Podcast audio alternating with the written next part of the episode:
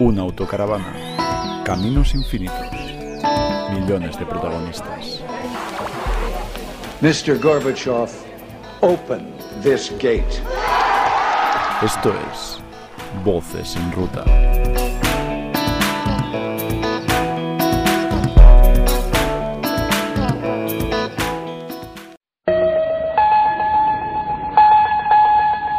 ...23 de marzo de 1953...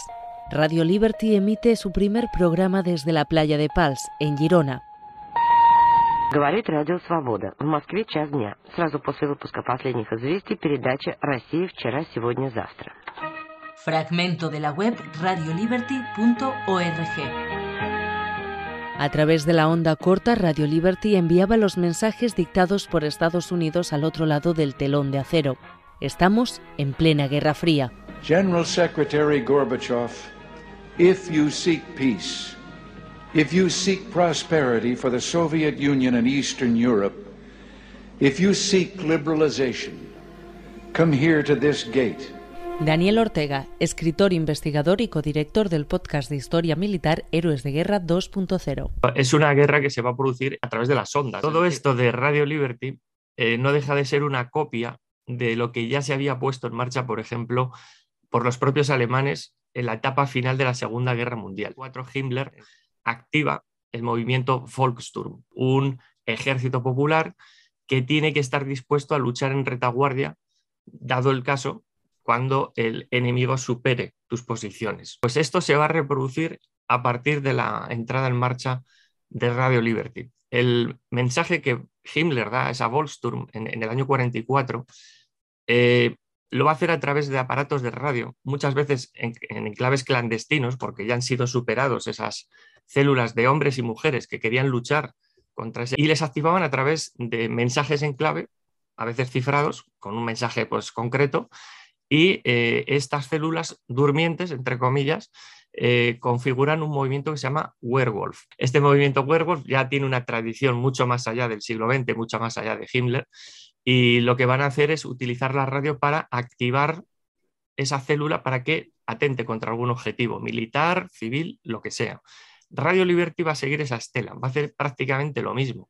A 2.700 kilómetros de distancia de la Unión Soviética, el ingeniero y más tarde coronel Steve McGiffert encontró en la playa de Pals, a escasos metros de la orilla, el lugar perfecto para construir una emisora con la que librar una batalla propagandística. El objetivo, hacer caer el régimen comunista.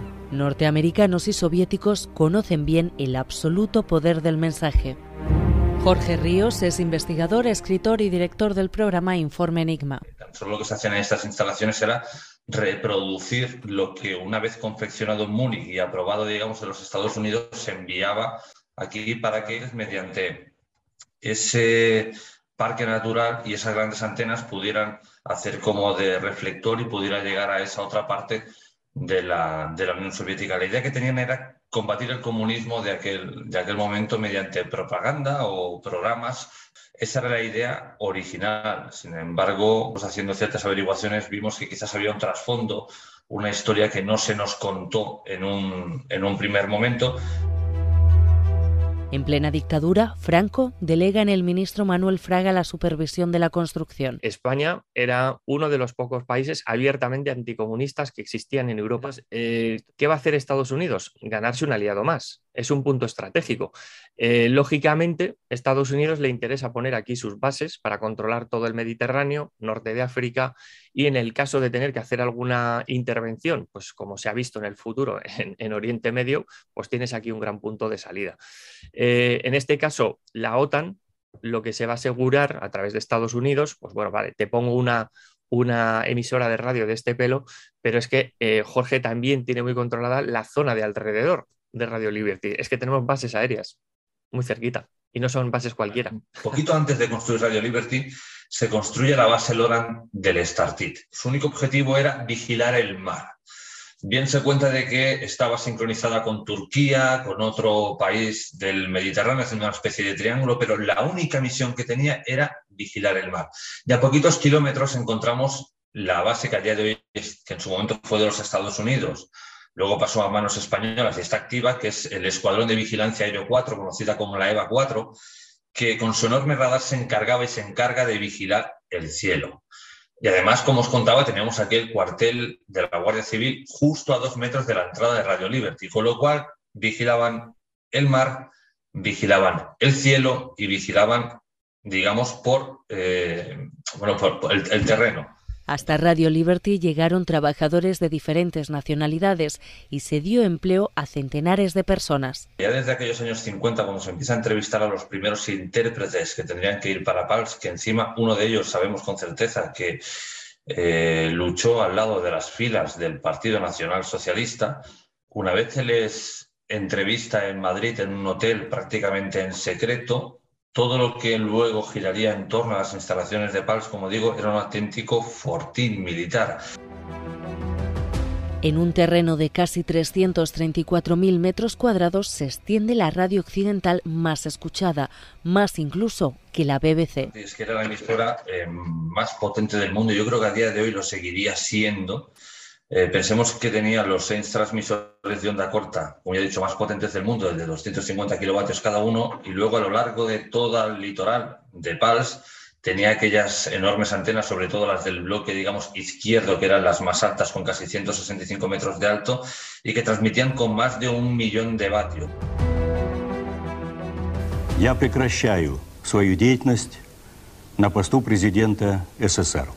Con la caída de la Unión Soviética y la entrada de la democracia en España, Radio Liberty va perdiendo peso. Cuando cae el, el, muro de Berlín en el 89, pero ya cae el telón de acero definitivamente en el 90-91, ¿qué está ocurriendo en el mundo en ese momento? La, guerra del Golfo. Una parcela de, los esfuerzos van a ir todavía contra, el comunismo, pero amigos, tenemos otro enemigo, en este caso, por ejemplo, pues es Hussein, otros, otros dictadores, entre comillas, otros eh, dirigentes de otros países que amenazan nuestra soberanía, en este caso en Oriente Medio. Ahí es donde se desplazan los intereses. Lógicamente, Radio Liberty tiene que seguir funcionando para derrocar otros regímenes que van en contra de los intereses de Estados Unidos. Y ahí, lógicamente, pues tenemos el caso, ¿verdad, Jorge?, de que incluso se, se especuló con, con, una probabilidad de que podían atentar incluso el propio Hussein contra las instalaciones de Radio Liberty. Estamos hablando de una emisora que nos gusta no está financiada por el Congreso de los Estados Unidos, la CIA, y fondos privados, con lo cual todo aquel que fuera enemigo de Estados Unidos era, era enemigo de, de, Radio Liberty. De ahí que tuvieran que enfocar en este caso a Oriente Medio y Saddam Hussein. El 25 de mayo de 2001 se produce la última emisión.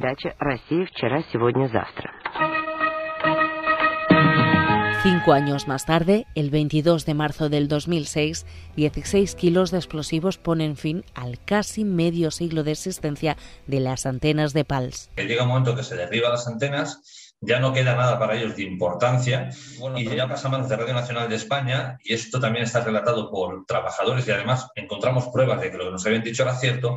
Llega con esos camiones, con esos contenedores de Radio Nacional de España y dice hay que quemarlo todo. O sea, hay que tirarlo todo dentro de estos contenedores y las cintas y la información hay que quemarla. Todo parece muy de película de espionaje, que el gobierno de España en aquel momento se había intentado quitar de en medio toda la información que tuviera que ver con Radio Liberty. Hoy Radio Liberty es un esqueleto, un amasijo de ruinas en el que se hace difícil imaginar que sus muros acogieron la más potente de las emisoras que tenía el gobierno de Estados Unidos.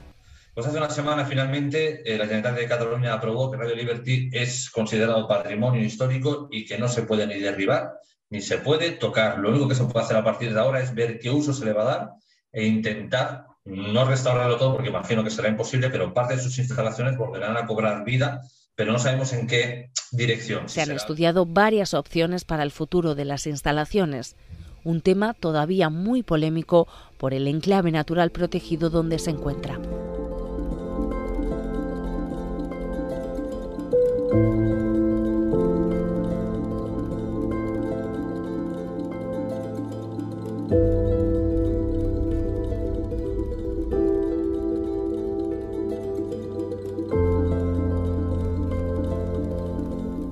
Pues esto que acabáis de escuchar es el primer capítulo de Voces en Ruta, lo que empezó como un sueño en una sobremesa y parece que ya empieza a coger eh, sus primeras ondas, nunca mejor dicho, ¿no, Cristina?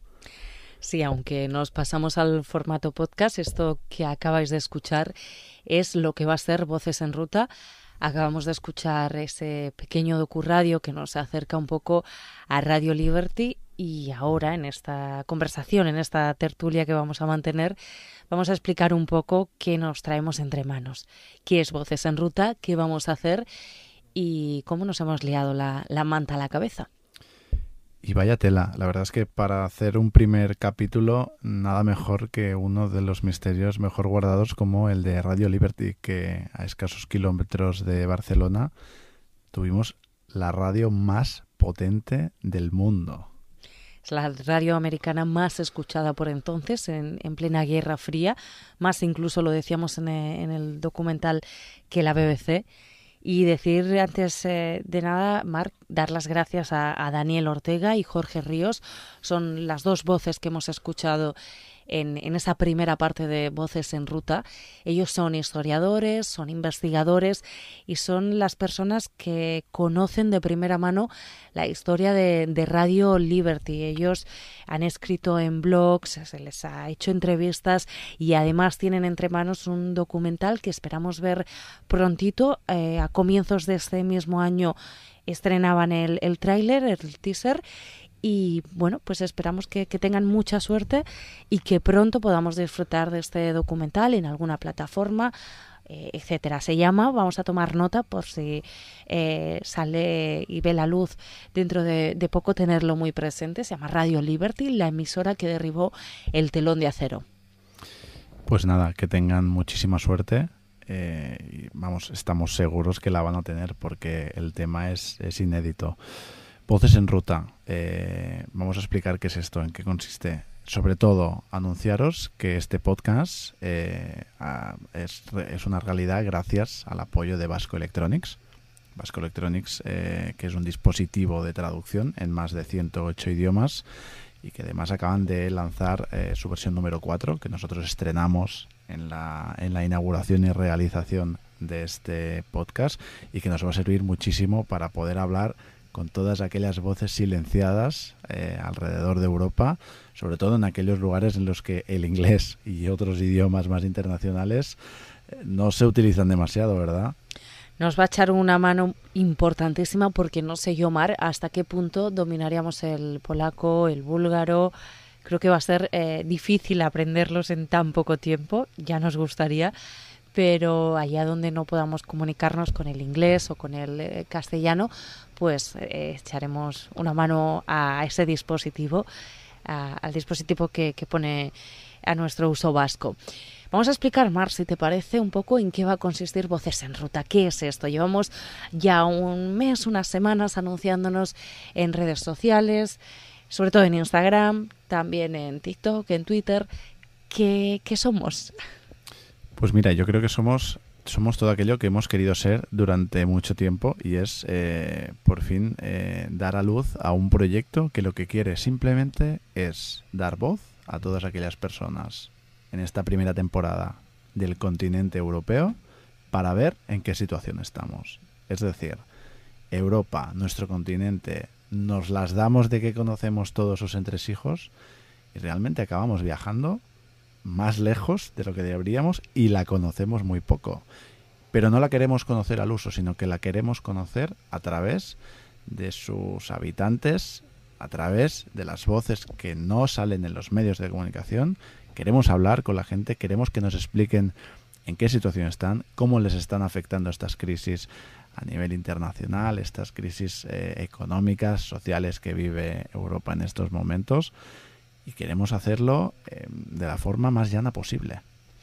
Así es, elegimos Europa y el contexto social y político que vivimos ahora mismo y por eso queríamos arrancar con Radio Liberty, porque es, todo un símbolo, ¿no? Un símbolo de lo que fue la, la Guerra Fría y va a ser perfecto para exponer esta ruta de voces que vamos a comenzar dentro de muy poquito. Ahora os contamos cuándo y hacia dónde y que la intención que perseguimos es eh, visitar aquellos países que conformaban la antigua Unión Soviética y también la ex eh, Yugoslavia, la extinta Yugoslavia.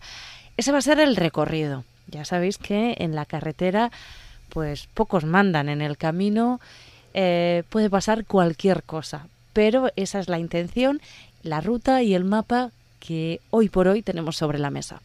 Para que os quede un poco más claro, os recomendamos entrar en nuestras redes, ya sea Instagram, TikTok, Twitter, para poder ver este recorrido. Os hemos colgado una pequeña capsulita de 20 segundos donde podréis ver cuál es la intención, que es salir directamente desde Pals, donde nos encontramos ahora, hasta Finlandia y desde Finlandia ir bajando en sentido sur hasta llegar a Turquía, esperemos en aproximadamente 5 6 meses. Bueno, sabemos que lo de poner tiempo tampoco podemos ser muy estrictos al respecto. Vamos a explicar qué es Voces en Ruta, además de ser un programa radiofónico en el que vamos a contar con un pequeño docu-radio al inicio. Después tendremos también entrevistas más en profundidad con expertos que nos ayuden a entender y comprender perdón, la realidad social de ese, de ese entorno, de ese país, de ese pueblo, de esa ciudad. Además de eso, también vamos a generar vídeos que podrán encontrar en nuestras redes sociales. Y aunque Voces en Ruta Podcast va a ser eh, narrado por otras personas, por aquellos que hacen realidad el día a día de otros lugares, también que aunque aquí nosotros no somos los protagonistas, en nuestras redes también vais a poder reíros un poco de nosotros y de las trabas que encontremos en el camino, si se nos pincha una rueda, si, si nos perdemos. Eh, en algún en alguna carretera si nos quedamos tirados eso más personal lo dejamos para otras redes sociales pero oye que también vais a poder eh, tener un poco de cachondeo en ese sentido y para, para, poder estar seguros, porque sabemos que nos van a pasar cosas, eh, nada más y nada menos que el apoyo que nos da Chapka, sobre todo. Agradecerles eh, mil y una veces eh, esa confianza que han depositado en nosotros y, que también gracias a ellos todo esto se ha convertido en una realidad. Gracias por confiar en nosotros desde cero. Eh, la verdad es que esperamos que, que no tener que utilizar el seguro, porque si lo utilizamos es que las cosas no van bien pero que si lo tengamos que utilizar sea, sea sobre todo en, la, en las mejores manos. A todo esto, Marc, vamos a ir ya acabando, vamos a eh, dar un abrazo enorme también, un saludo gigante desde aquí a otros patrocinadores y otros amigos, en definitiva, que nos han ayudado en esta locura. Pero antes de eso, creo que no hemos presentado a la Radioneta.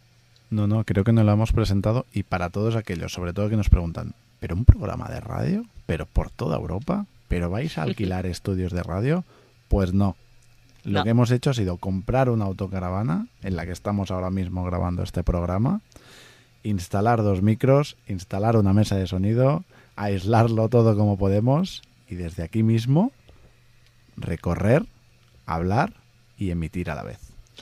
Una autocaravana eh, de 20 años, mm, hasta donde llega o ha llegado nuestro salario como periodistas. Oye, algo sencillo, humilde, pero con mucho corazón y, muy acogedor.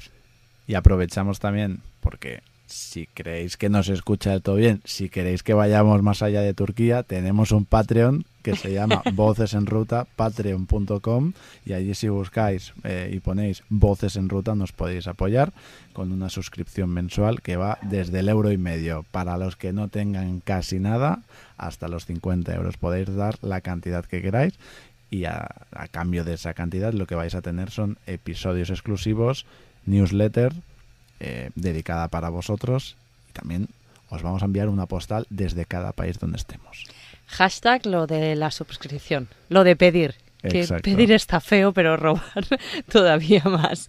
Así que ya sabéis, si podéis, si queréis ayudarnos con un granito, eh, pues, pues, bien recibido será y, os mandaremos todo, todo nuestro amor y también mucha información, como bien comentaba Mark. Y ya para ir cerrando, no hemos comentado el Twitch. Y es que vamos a intentar hacer streamings vía Twitch. Es que soy analógica todavía. Ni tú ni yo hemos visto, yo creo que nunca, un stream de Twitch y nos vamos a poner a intentar hacerlo. No os aseguramos periodicidad, os lo vamos a anunciar a través de las distintas redes cuándo van a ser, porque las dificultades de cobertura y las dificultades de señal durante el viaje eh, pueden ser varias y un directo, un stream requiere de una conexión de banda ancha importante. Pero lo que sí que os aseguramos es que los vamos a hacer y os vamos a avisar a todos para que no os los perdáis.